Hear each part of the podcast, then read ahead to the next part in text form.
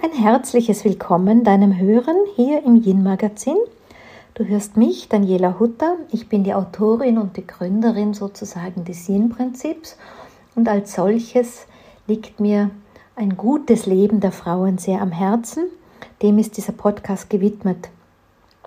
Um da vielfältige Impulse ins Netz zu reichen, lade ich immer wieder auch gerne inspirierende ähm, Menschen in meinen Podcast ein die einfach mit ihren Beiträgen noch einmal andere Themen mit hineinbringen können. Und so freue ich mich, dass heute Elena Lustig bei uns ist. Sie ist Yogalehrerin und Autorin und hat schon zwei Bücher zum Thema Pro Age auf den Markt gebracht. Und ja, ich wünsche dir viel Inspiration und gute Erkenntnisse mit unserem Gespräch und freue mich, wenn du unser Gespräch weiterempfiehlst und ihm auch deine Sterne und dein Abo schenkst. Nun aber, lass uns eine gute gemeinsame Zeit haben. Hallo Elena. Hallo Jan. Du bist die Erste, die zum zweiten Mal in meinem Podcast ist. Das wow. fällt mir gerade dem Moment so ein. Ähm, letztes Jahr ein Buch, jetzt wieder ein Buch. Und es ist ähm, das Pro-Age ist etwas, was mir so am Herzen liegt und deshalb bin ich wirklich froh, ähm, ja, dass du gerne wieder gekommen bist. So. Ich freue mich total und ich erinnere mich, dass wir letztes Mal unheimlich viel so drumherum auch besprochen haben. Also das wurde so ein, das Gespräch ging so ein bisschen in die Breite und das fand ich total spannend.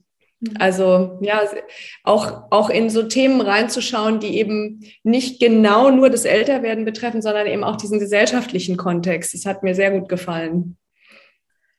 Und vielleicht genau deshalb kommt man jetzt, so sollte man jetzt doch mal genauer über das Älterwerden sprechen, weil wer den Drumherum-Kontext hören möchte, das kann ich ja verlinken.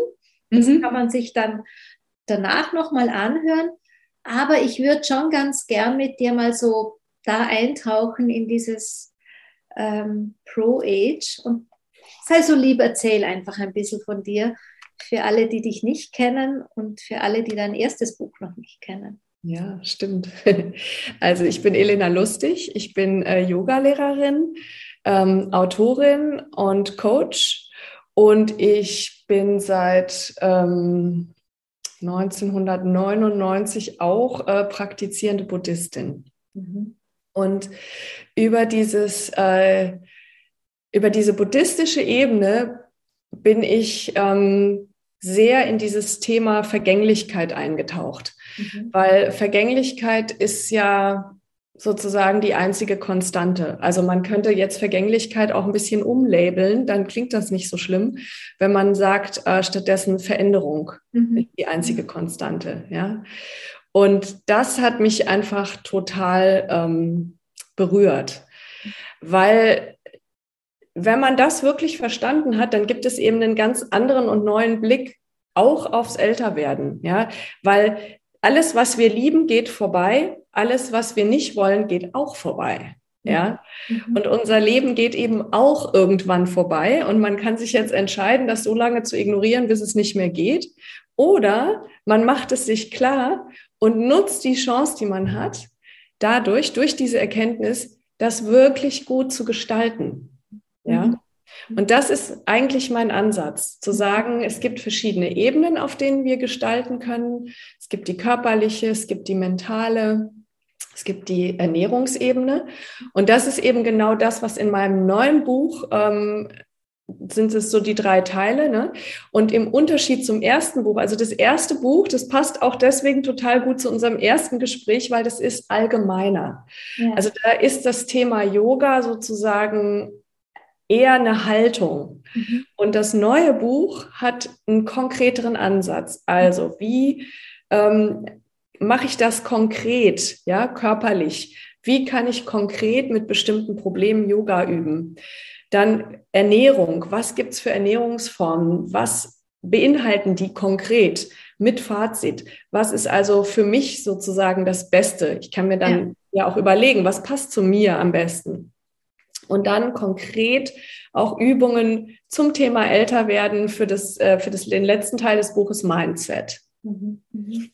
Es ist sozusagen ein Praxisbuch. Ja, ich habe ja, ähm, es, dein Buch kommt ja gerade erst raus. Wir sind jetzt ähm, heute in den ersten Märztagen. Ich hatte ja das Glück, die digitale Version schon lesen zu dürfen. Freue mich trotzdem auf das Buch. ähm, ich persönlich habe, ich kann mich noch gut erinnern, weil ich kannte dich schon als Yoga-Lehrerin so en passant. Das geht ja irgendwie so in Social Media Welt. Für mich persönlich war, wie ich begonnen habe, älter zu werden, zu spüren, so in der zweiten Hälfte 40, als meine Yoga-Praxis plötzlich so unrund wurde oder wenn ich bei anderen in Kursen war, so hier irgendwo bei uns in meiner Heimat hier in Studios oder so, wenn mich jüngere Yoga-Lehrerinnen korrigiert haben, wo reingedrückt haben, wo ich mir gedacht habe, ja, also ich kann tatsächlich mit einem großen Aufatmen zu dir und habe mir gedacht, endlich kommuniziert jemand, dass sich das alles verändern muss. Ich, ich, ich mhm. als Daniela kann nicht mehr das gleiche Yoga machen wie mit 40. Ja, ja. Also nicht mehr in der gleichen Art und Weise die Asanas ausführen. Da rebelliert halt mein Körper. Und deshalb äh, finde ich das Praxisbuch ganz, ganz toll, weil, weil man da einfach auch bestätigt wird und nicht nur irgendwie der Jugend nachhechelt. Ja, also in, im Yoga selber, weil ich finde, ich, also ich habe schon gebraucht, bis ich das überhaupt als Frau realisiert habe. Ich weiß ja. nicht, wie erlebst du? Oder auch in meinen Seminaren, mh, hm, als ich damals noch jünger war und ich mache in meinen Retreats schon ein bisschen Yoga, so einfach als Morgenpraxis oft.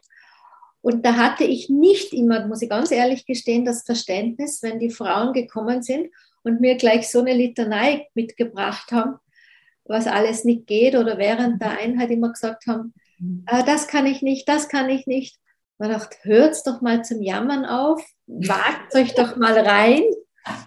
Heute sehe ich das anders und schicke manche Entschuldigungen in die Vergangenheit. Ne? Aber kannst du uns das mal erklären, was so auf der körperlichen Ebene beim Älterwerden für viele gemeinsam passiert, dass wir es mal hören? Also grundsätzlich ist ja der, der Startschuss, wo viele, vor allen Dingen Frauen das merken, sind ja die Wechseljahre. Und unsere Hormone halten uns ja jung auch auf eine Art. Ne? Die schmieren quasi die Haut, die Gelenke, ne? also alles, also unsere Hormone sind ja unsere Quelle der Jugend. Und in dem Moment, wo wir in die Wechseljahre kommen ähm, und die Hormone sich verändern, werden wir nicht nur, mm, also verändern wir uns nicht nur von unserer Persönlichkeit her und mental, sondern es hat eben auch eine extreme Wirkung auf unseren Körper. Und dazu gehören dann eben Verschleißerscheinungen oder auch äh, Gefäß, ähm, ich sage jetzt mal Erkrankungen, also so Sachen wie ähm, Arteriosklerose oder auch zum Beispiel das Herzinfarktrisiko steigt sehr stark. Und was wir eben Manche Frauen haben das durchs Yoga und manche Frauen haben es ohne Yoga ähm, einfach ja, Gelenkverschleiß. Also Knie sind eine große ähm, Thematik bei sehr vielen, dann äh, Handgelenke auch bei vielen. Also das sind so, so ich sage jetzt mal Baustellen, die einfach entstehen. Und für mich ist es eben wichtig, ähm, nicht dahin zu gucken, was geht nicht mehr, sondern dahin zu gucken, was geht und wie kann ich das machen. Weil viele Frauen oder auch Männer, ich meine, bei Männern äußert sich das ein bisschen anders, aber die haben im Prinzip auch den gleichen Verschleiß, ähm, denken dann, ich kann kein Yoga mehr machen. Mhm. Ja, weil ich kann mich nicht mehr verbiegen. Mhm. Und ich, oder ich bin nicht mehr, ich habe nicht mehr die Kraft. Mhm. Und genau das ist das Problem. In dem Moment, wo wir das denken und das dann auch machen, also aufhören, verschlimmert sich das ja alles nur.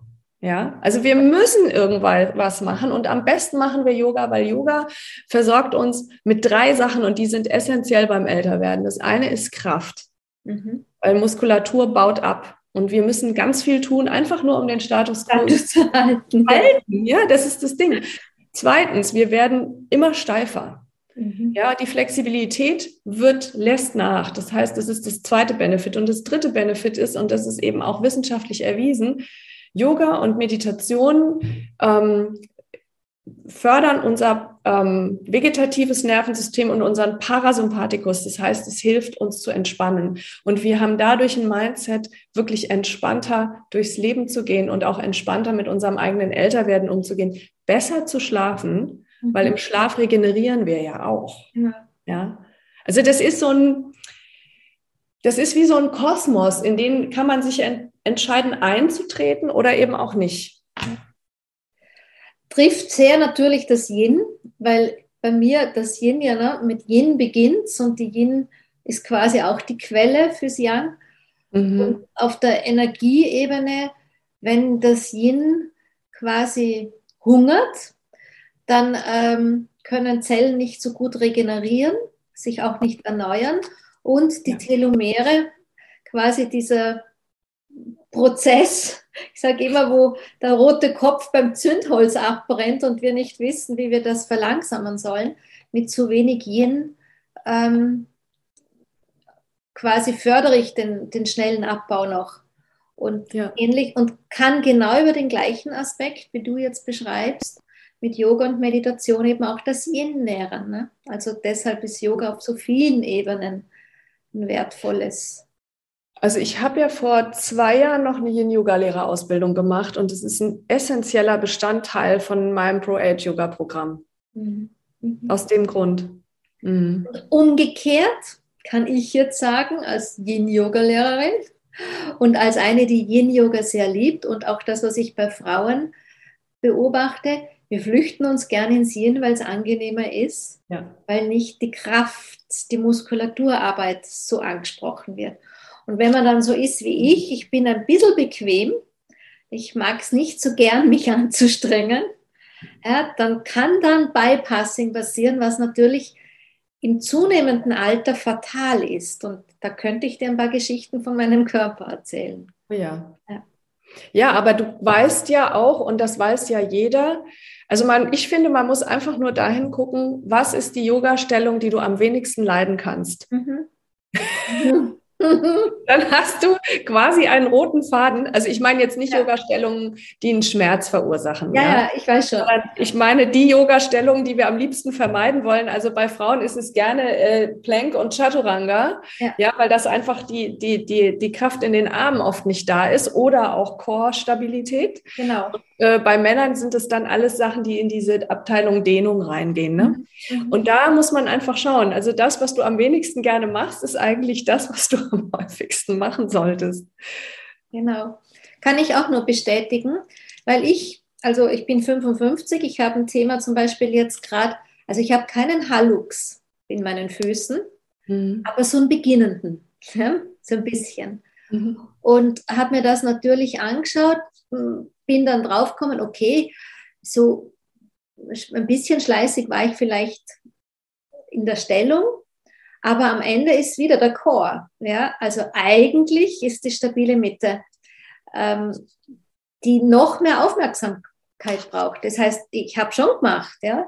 Aber so mhm. wie du vorher sagst, wir müssen immer mehr tun, um den Moment zu halten, also die, die, den Status quo zu halten. Mhm. Ja, das ist ein schöner Hinweis. Was ich auch manchmal erlebe, kennst du das auch, dass so im Feedback manche sagen, das tut mir weh, das kann ich nicht machen und dabei ist es was Ähnliches. Also es ist nicht der Schmerz, der so punktuell reinfährt, sondern eher eigentlich dieses, ich mache gerade ein bisschen mehr, als was bequem ist und dass ja. sie da wieder rausgehen dann. also das, was interessant ist, ist, dass ich viel mit Leuten zu tun habe, die Knieprobleme haben und auch Arthrose im Knie.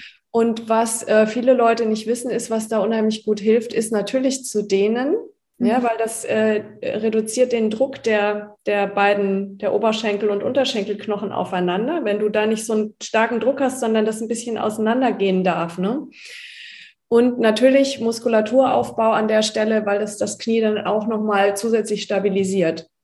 Und um das zu machen, muss man natürlich in, in, in gewisse Komfortzone verlassen. Mhm. Ja? ohne dass es gefährlich ist. Mhm. Und das, und darum geht es, das auszuloten. Und was da, glaube ich, überhaupt nicht ähm, äh, außer Acht gelassen werden darf, ist die Eigenverantwortung für die eigene Praxis. Ja. ja. Und da an der Stelle ist, glaube ich, ähm, viel, das ist eine ziemliche Baustelle in, bei vielen Yogis und Yoginis, weil wir wahnsinnig leistungsorientiert denken. Mhm.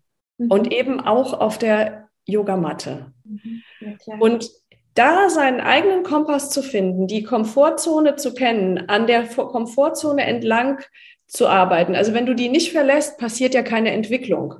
Genau. Also musst du genau wissen, wo hört die auf und wie kann ich da sozusagen meinen Weg entlang finden. Ne?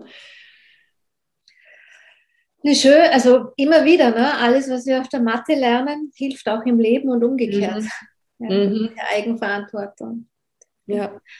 Ähm, Nochmal, was, was ich vorher für einen Gedanken hatte, als du von den Wechseljahren gesprochen hast. Mhm. Ähm, also ich bin ja eine, wenn es eine Liste gibt für Wechseljahresbeschwerden, ich habe alles bis auf Scheidentrockenheit, glaube ich, kann ich abhaken. Also ich kenne mich irrsinnig gut aus. Ich kann so überall hinten einen Haken dran machen. Und in meiner La und es war zeitweise eine Odyssee, da durchzugehen, auch mhm. mit Ärzten. Und rückblickend gesehen ähm, formuliere ich ganz oft, dass viel zu wenig Bewusstsein dafür da ist, war, um mich zu begleiten damals, dass die Wechseljahre nicht mit aufhörender Blutung beginnen, sondern eben viel, viel früher. Ja. Ich hätte mir so viel erspart mhm. an, an, an Ärzten, von der Gynäkologin bis zur TCM-Ärztin, von, auch von eigenem Tiefs, Weißt du, wenn, ich, wenn, ich, wenn mir einer mit 46 schon gesagt hätte, komm, mach einen Hormonstatus, ja, mhm. da beginnt was und jetzt musst du was verändern. Ja. Ich, ich hörte immer nur, na, du bist noch nicht im Wechsel. Ja? Und als dann der Wechsel ganz nah, also im Sinne von der Moment, wo es aufhört zu bluten, als das dann ganz nahe war, hörte ich, okay, das ist altersbedingt, jetzt kommt der Wechsel. Aber ich hatte null Begleitung oder mhm. überhaupt diesen, Impul diesen Input von jemandem, der sagt, jetzt, jetzt braucht es Veränderung im, im, im Alltag, im Lifestyle, in vielem. Und mhm. es passiert Veränderung. Weißt du, die Sache ist ja die, das Ausbleiben der Blutung ist ja die Konsequenz aus mhm. der Veränderung. Das ist ja nicht die Veränderung selbst, das ist dann das Symptom. Und das ist sozusagen auch, es ist nicht der Schlusspunkt, aber es ist der Punkt, an dem es sozusagen wirklich sichtbar und messbar wird für jeden. Mhm. Alles, was davor passiert, ist natürlich eine graduelle Vorbereitung bis zu diesem Punkt. Und was ich zum Beispiel für die Recherche von meinem neuen Buch, das ist ein Riesenkapitel über die Wechseljahre drin, ja. Da habe ich zum Beispiel mal die Aufgabe von Östrogen reingeschrieben. Also wofür ist Östrogen zuständig im Körper? Weil im Umkehrschluss, wenn das Östrogen, der Östrogenspiegel runtergeht, kannst du genau daran erkennen, was alles problematisch werden kann. Und was ich zum Beispiel nicht wusste, ist, dass wenn du keinen Eisprung mehr hast, hast du auch äh, kaum noch Progesteron im Körper. Und Progesteron ist das Hormon, was dafür sorgt, dass wir entwässern, ja, dass wir, ähm, dass, dass wir einfach insgesamt wieder in so einen entspannten Wohlfühlstatus kommen. Ja, wir haben dann eine Zeit lang nur noch Östrogen, Östrogen, Östrogen und dann kommt so eine Abbruchblutung. Und wir haben aber überhaupt nicht mehr, weil die Eihülle von dem gesprungenen Ei produziertes Progesteron. Mhm. Das finde ich so interessant. Und wir wissen, das finde ich jetzt raus, ja, wo ich selber in den Wechseljahren bin. Und ähm, ich habe ein ganz tolles Buch gelesen von Sheila Delis, das ja. heißt Woman on Fire. Das äh, kennt, kennen viele Frauen inzwischen. Und was die sagt, und das fand ich echt schockierend, ist, dass in der Ausbildung zum Gynäkologen, also zum Facharzt und auch in der Universität vorher schon die Wechseljahre kein Thema sind. Ja. Dazu wird nicht gelehrt, dazu wird nicht geforscht. Die Forschung ist fest in Männerhand, ja. Also da gibt es ja viele skandalöse Sachen, dass also Lebensmittel, äh, äh, Arzneimittel, ja, wenn die entwickelt werden, dann ähm, werden die an männlichen Mäusen getestet, weil die weiblichen sind zu kompliziert, die genau. haben ja einen Zyklus. Weil das immer sich verändert, genau. Ja. Also da ist, da ist wirklich ganz viel im Argen. Und wir Frauen haben es in der Hand, das Thema in den Fokus zu rücken und nicht hinter vorgehaltener Hand irgendwie über die Wechseljahre zu tuscheln und sich heimlich irgendwie den Schweiß abzuwischen oder zu denken, hoffentlich merkt keiner, dass ich gerade eine Hitzewallung habe. Ja.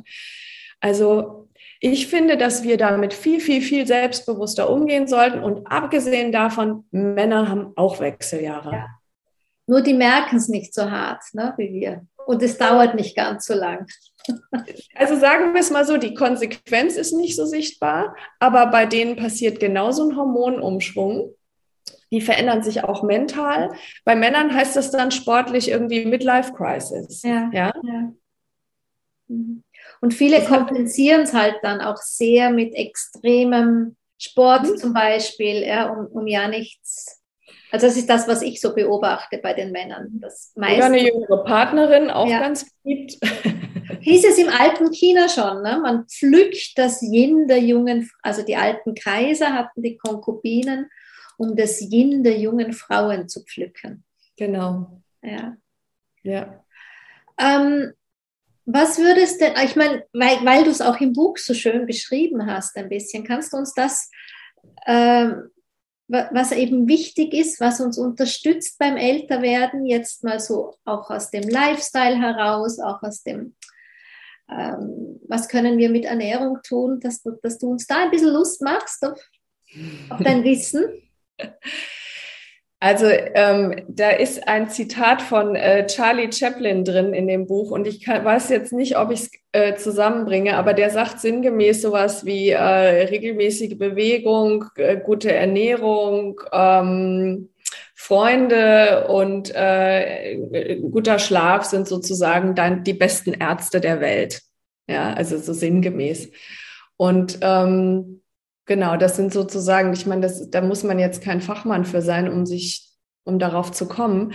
Und ähm, im Punkto Ernährung gibt es natürlich ein paar Don'ts. Ja, die kann man, ähm, also viele Leute denken, ja, ach Gott, jetzt muss ich dann auch noch Ernährung und Diät machen oder so. Man muss eigentlich, finde ich, nur ein paar Sachen weglassen.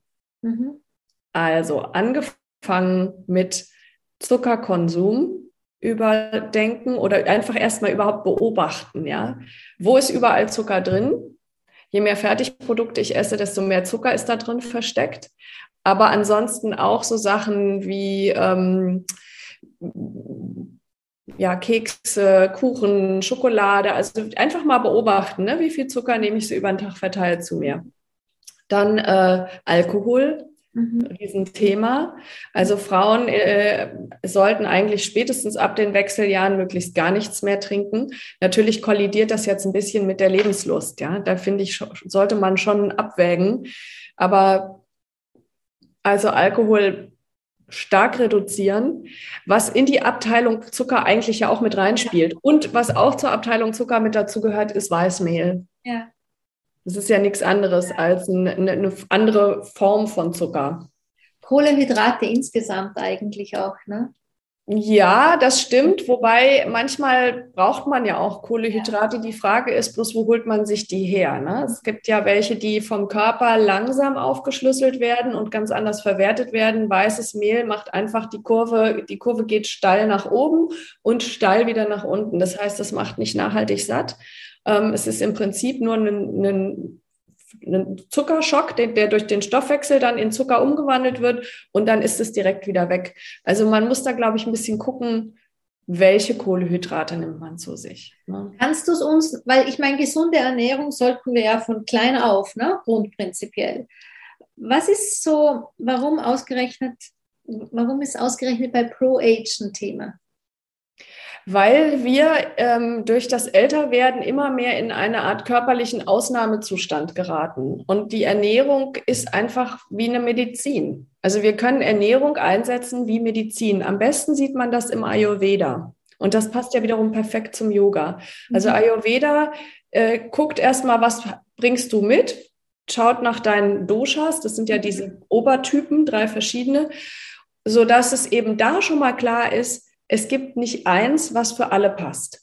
Ja, mhm. und das muss man halt grundsätzlich bedenken. Es ja. gibt nicht die eine Regel, die jetzt für uns beide die richtige ist, sondern du brauchst vielleicht mehr, ähm, weiß ich nicht, Fette, ja, und ich brauche vielleicht mehr, ähm, Ballaststoffe. Ja, mhm. also oder Eiweiße oder was weiß ich. Also das ist eben eine Typfrage. Und das finde ich eben interessant, dass, dass man nicht sagen kann, eins ist für alle richtig. Was aber für alle falsch ist, sind Sachen wie Zucker, Alkohol, dann natürlich alle anderen Drogen, Zigaretten. Ähm, ne? Also da muss man halt einfach mhm. sich überlegen, was tue ich mir an weil das hat einen unmittelbaren Impact. Und um nochmal über das Älterwerden zu reden, also je älter wir werden, desto mehr geraten wir in diesen, in Anführungsstrichen, Ausnahmezustand. Und das, was du gerade sagtest mit den Telomeren, ja, also um unsere Telomere in den Zellen möglichst lang zu halten und möglichst zu pflegen, damit die, also wenn die kürzer werden, stirbt ja die Zelle ab. Das ist ja quasi der Alterungsprozess. Und Telomerfutter ist eben eine gesunde Ernährung. Ja? Also ich denke immer, jede Zelle, die ich in mich reintue, verbindet sich mit meinen Zellen. Also frage ich mich, wie gut ist das, was ich mir da reinhole in mein System? Weil das nährt ja mein System. Ist doch eigentlich total logisch. Ja, genau. Ja? Und quasi ähm, im Sinne von nähren, ne? es ist ja die Energie, die wir dann haben für das Leben am Ende auch, gerade jetzt über die Ernährung. Absolut. Wenn es leere Energie ist, die wir uns da reingeben, oder das vielleicht noch zusätzliche Energie braucht, dann brauchen wir uns nicht wundern, dass uns im Alltag die Energie fehlt oder ausgeht oft. Ne? Und weißt du, wenn wir jung sind, können wir ja vieles noch kompensieren. Das hat natürlich nach hinten raus schon einen Payoff, aber erstmal ist es ja so, du trinkst irgendwie eine Flasche Wein mit deinem Freund am Abend und bist am nächsten Morgen fit. Wenn ich das heute mache, morgen nicht fit. Weißt du, allein das beantwortet ja schon die Frage, was äh, sollten wir machen, wenn wir älter werden? Und natürlich ist die Ernährungsebene essentiell. Ja. ja.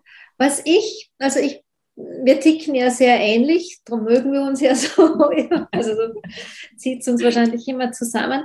Was mir so aufgefallen ist durch diesen bewussten Lebensstil und wenn ich so ein bisschen beobachte, also es ist eigentlich eine These, dann These Daniela Hutter, wo ich mir gedacht habe, dadurch, dass ich so gesund und bewusst ins Alter reingehe, könnte es sein, dass ich auch deshalb weniger Probleme mit dem Älterwerden habe, geistiger Natur. Ja. Weil ich frage mich schon manchmal, wo kommt das her, dass zum Beispiel, ich meine, in, in, meinem, in meinem persönlichen bekannten Umfeld hier in den Bergen Lässt du dich nicht irgendwo spritzen, bist du schon die große Ausnahme. Lässt du dir die Augen nicht operieren, bist du auch die große Ausnahme. Lässt du dir die Augenbrauen nicht tätowieren, bist du auch die große. Also denke ich mir, das muss ja von irgendwo herkommen. Das eine ist der Herdentrieb, natürlich, vielleicht. Machst es du, mache ich es auch oder ich empfehle dir es.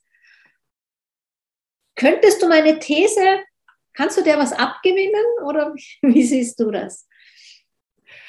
Also für mich kommt Schönheit tatsächlich von innen. Mhm. Und Schönheit hat für mich auch was mit Klarheit zu tun, zu wissen, wer man ist, mhm. zu wissen, was unser Dharma ist, also unsere Aufgabe im Leben und dem zu folgen. Mhm. Und für mich sind, also das ist, kann man fast objektivieren, eine Frau, egal wie alt, die diesem Weg folgt, ist, strahlt von innen. Mhm. Ja. Und ich glaube nicht, dass es irgendeine Person auf der Welt gibt, die sagt, diese Frau würde noch mehr strahlen, wenn sie eine Falte weniger hätte. Also man wird dadurch nicht deswegen, also wenn man glatter ist, wird man ja nicht deswegen mehr gemocht. Mhm. Ja, man muss sich ja fragen, warum mache ich das? Für wen mache ich das? Die meisten Frauen, die ich kenne, die sich, also ich habe wahnsinnig viele Freundinnen, die Botoxen oder mehr inzwischen schon ähm, wo ich mich immer frage, für wen machst du das? Und dann sagen die immer ja für mich. Mhm. Dann denke ich immer, ja, kann natürlich sein, dass du dich erstmal vordergründig besser fühlst, wenn du dich im Spiegel anguckst und da ist jetzt eine Falte nicht mehr da, ja. Am Ende des Tages, und da kommen wir jetzt wieder in dieses ganz breite Thema, ist das ein, hat das was mit dem Patriarchat zu tun. Also, dass wir versuchen, den Männern zu gefallen, dass wir versuchen, weiterhin jung und fruchtbar zu wirken, dass wir weiterhin auf der Ebene unsere Berechtigung in der Gesellschaft sichern wollen. Und das ist was, was, da tappen wir in eine Falle rein, die ist ganz unbewusst, meiner Meinung nach. Ja, ja. Ich, ich kenne das, also ich beschreibe das ja im Yang-Dilemma. Wenn ich so das Yin-Bewusstsein bei den Frauen stärken möchte, kenne ich, verwende ich oft den Begriff Yang-Dilemma. Und zum mhm. Beispiel, viele Frauen würden dir vordergründig sagen, nein, ich mache das nicht, für, um den Männern zu gefallen. Ja? Aber sie möchten schöner sein als andere Frauen. Mhm. Ja, sie gehen in Konkurrenz und Wettbewerb. Ja. Und unbewusst, die ganz alten Mechanismen in uns. Konkurrenz und Wettbewerb der Frau war, um den besten Jäger zu kriegen. Mhm. Weil das das Überleben sichert. Und dann sind wir wieder beim Patriarchat. Ne? So genau. schließt sich das. Mhm. Ja. Ähm, vorhin hast du angesprochen, die Schönheit von innen, die Klarheit und zu wissen, dass das Dharmas, wofür mhm. bin ich eigentlich hier? Das ist das, was du in deinem Buch Mentales Yoga ein bisschen beschreibst, oder?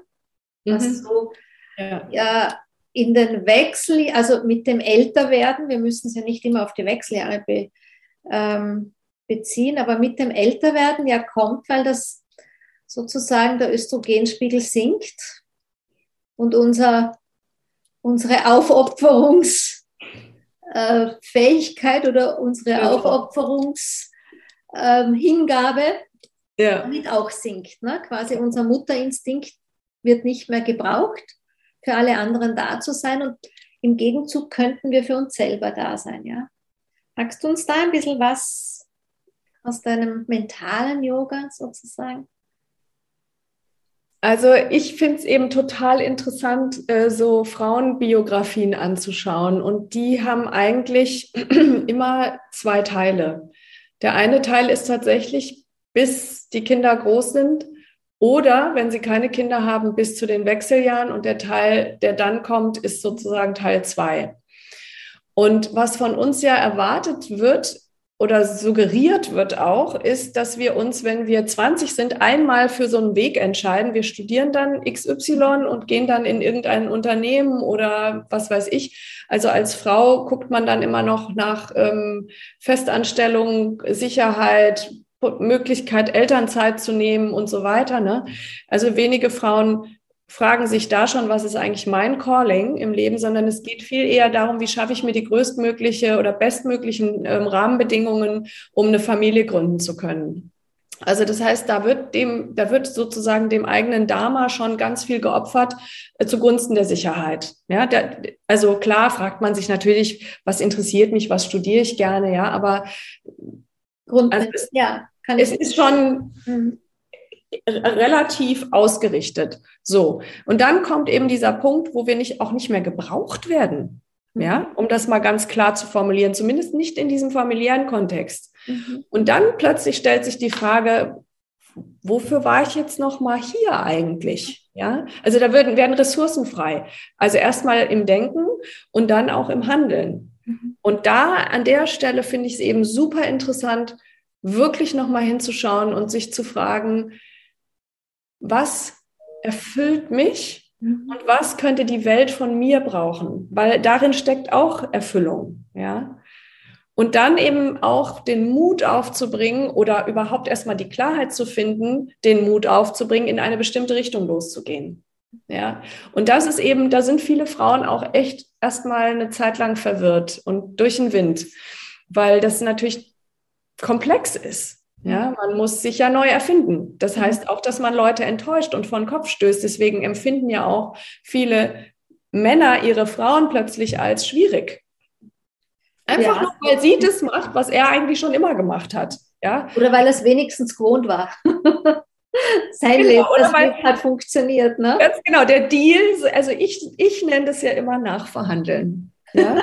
Man muss nachverhandeln. Ja, stimmt. Ja. Trotzdem, also was ich so aus meinem, ähm, aus meinem Beruf kenne mit den Frauen, haben Frauen eine große Fluchttendenz in irgendeiner Art und Weise. Die einen flüchten vielleicht zur Botox-Spritze und die anderen flüchten an der Stelle sogar auch, keine Ahnung, Sie kümmern sich mehr, als es notwendig ist, um die Familie der Kinder, also sprich springen als Großeltern, mhm. opfern sich als Großeltern auf, ja, oder ich, letztens habe ich auch von einer Frau ein Mail gekriegt, wo drin stand, ich würde so gern mal einen Retreat von dir besuchen, aber ich gebe mein ganzes Geld den Kindern. Ja, wo, ja, da habe ich auch große Augen gekriegt und das war jetzt nicht, ich kenne die, die Umstände, das ist nicht so, wo du, wo du das Gefühl hast, also die Kinder haben zwei Autos, fahren auch zweimal im Jahr auf Urlaub, da geht es nicht ums Überleben. Wo kommt diese Flucht- und Aufopferungstendenz der Frauen her? Hast du da eine Idee?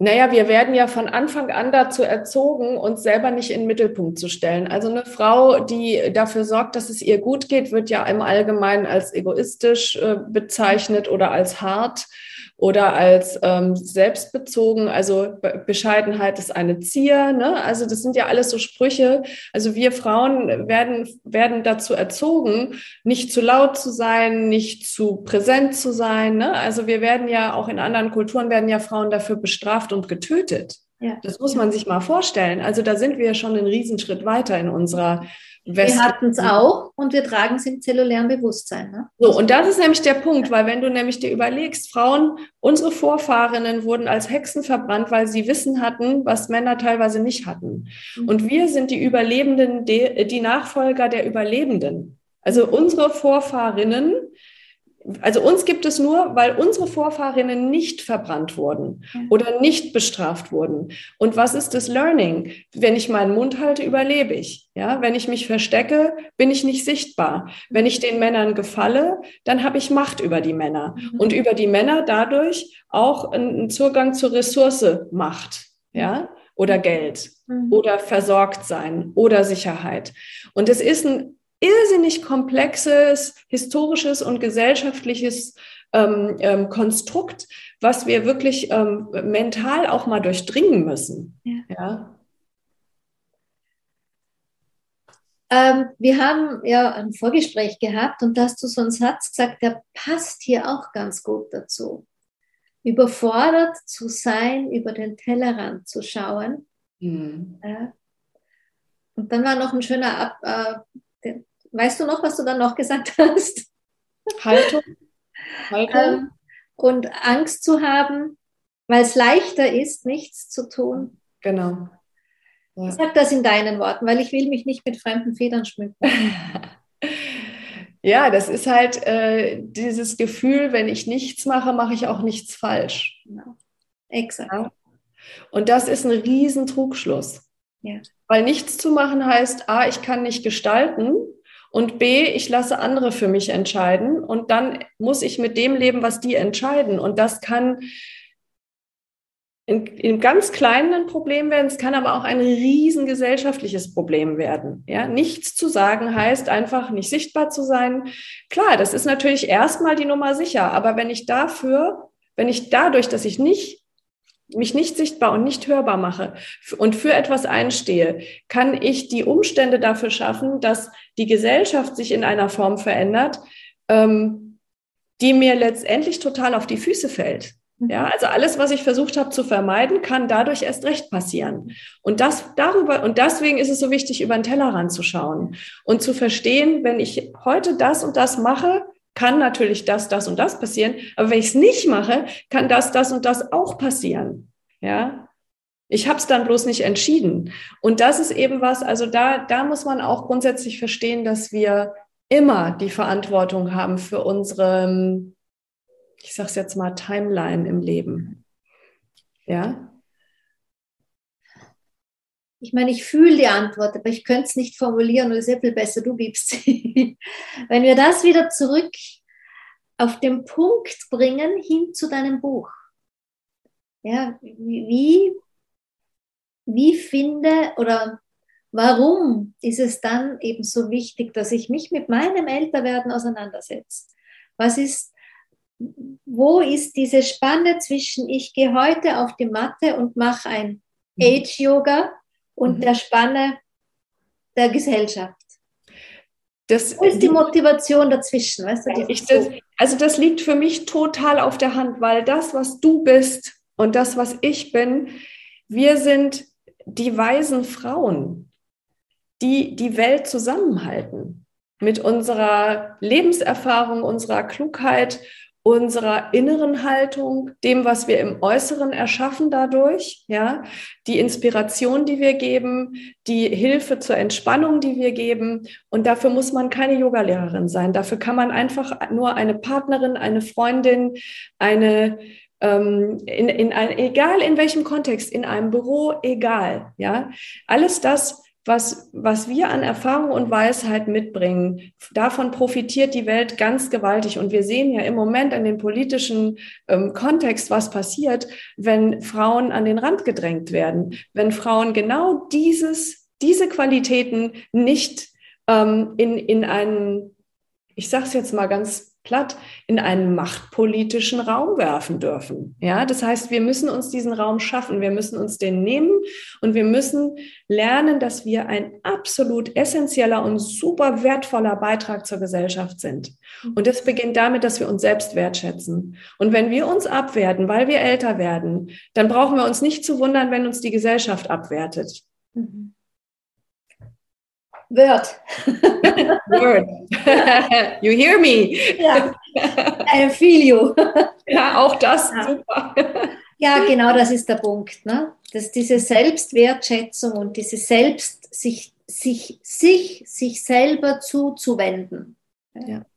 Das ist diese, diese Zuwendung, die wir uns quasi wünschen, um alles Mögliche stabil zu halten. Und ich habe ja auch in unserem Vorgespräch dir schon gesagt, wie, ähm, weil du vor kurzem ein bisschen, wie, wie, wie es uns allen geht, was ist jetzt gerade noch wichtig in Anbetracht dieser Weltlage, wie, wie wichtig oder banal sind die Dinge, für die wir eigentlich jeden Tag beruflich uns hinstellen, dann habe ich ja dir gesagt, mir hilft, damit ich nach draußen gehen kann und da stehen kann und die Leute stabilisieren kann, ich bin dankbar für deine Yoga-Übungen, weil ich auf der Plattform, wir können das ja auch alles verlinken hier, ähm, genau deine Übungen habe, um im Körper die Qualität zu spüren, zu stärken, zu nähren, die ich dann untertags brauche, wenn ich rausgehe. Mhm. Deshalb. Wenn das gelingt, ist es das Beste, was passieren kann. Das ist also das ist das, was ich mir wünsche. Deswegen mache ich es ja. Genau deswegen. Und, und so geht es jedem anderen auch. Ne? Egal, ob die eine Taxifahrerin ist, eine Krankenschwester, äh, eine Lehrerin, eine Scheidungsanwältin, wenn die in sich drin das hat, um in einer guten neuen Weise das rauszugeben. Absolut. Ja. Gut. Was hast du so als letzten Motivationssatz, was wir heute von dir hören? ich, also was mir eigentlich über allem immer das Allerwichtigste ist, dass es, dass jetzt der richtige Moment ist, um anzufangen. Um anzufangen, etwas zu verändern. Oder erstmal, was vor der Veränderung steht, ist ja erstmal so eine Art Statusfeststellung. Ja? Jetzt. Weil viele Leute versuchen auch da wieder in so eine Vermeidung zu gehen und sagen, ach, das hätte ich schon vor zehn Jahren machen sollen, jetzt ist es zu spät. Nein. Mhm. Also das, was ich heute pflanze, wächst morgen. Ja, wenn ich es nicht pflanze, wächst es auch nicht. Und das ist eben das, was ich mir wünsche für jede Frau und jeden Mann, die mit diesem Pro-Age-Thema in Berührung kommt oder in sich auch entdeckt, dass da ein Bedarf ist. Jetzt. Jetzt. Schön. Danke, liebe Elena, für dieses wieder schöne und inspirierende Gespräch. Danke ich glaube, dir. es war nicht das letzte. Würde mich sehr freuen. Du musst noch ein Buch schreiben. Also da muss ich jetzt sagen, dass jetzt reicht es mir erstmal. Jetzt habe ich 2016, 2019, 2022. Ich glaube, jetzt muss ich erstmal ein bisschen. Kann ich auch verstehen. Kann ich gut verstehen. Aber wir können andere Gründe finden, miteinander ja, zu reden. Genau. Elena, herzlichen Dank und an alle, die ihre Zeit uns jetzt über diesen langen Zeitraum geschenkt haben, auch ein großes Danke für das Kostbarste, was sie haben, nämlich ihre Lebenszeit. Und genau deshalb wünsche ich uns allen, dass wir diese kostbare Lebenszeit auch nützen mhm. und irgendetwas aus diesen letzten Minuten, die wir da gehört haben oder der Stunde, ins Leben hinein umsetzen. In diesem Sinn, Dankeschön.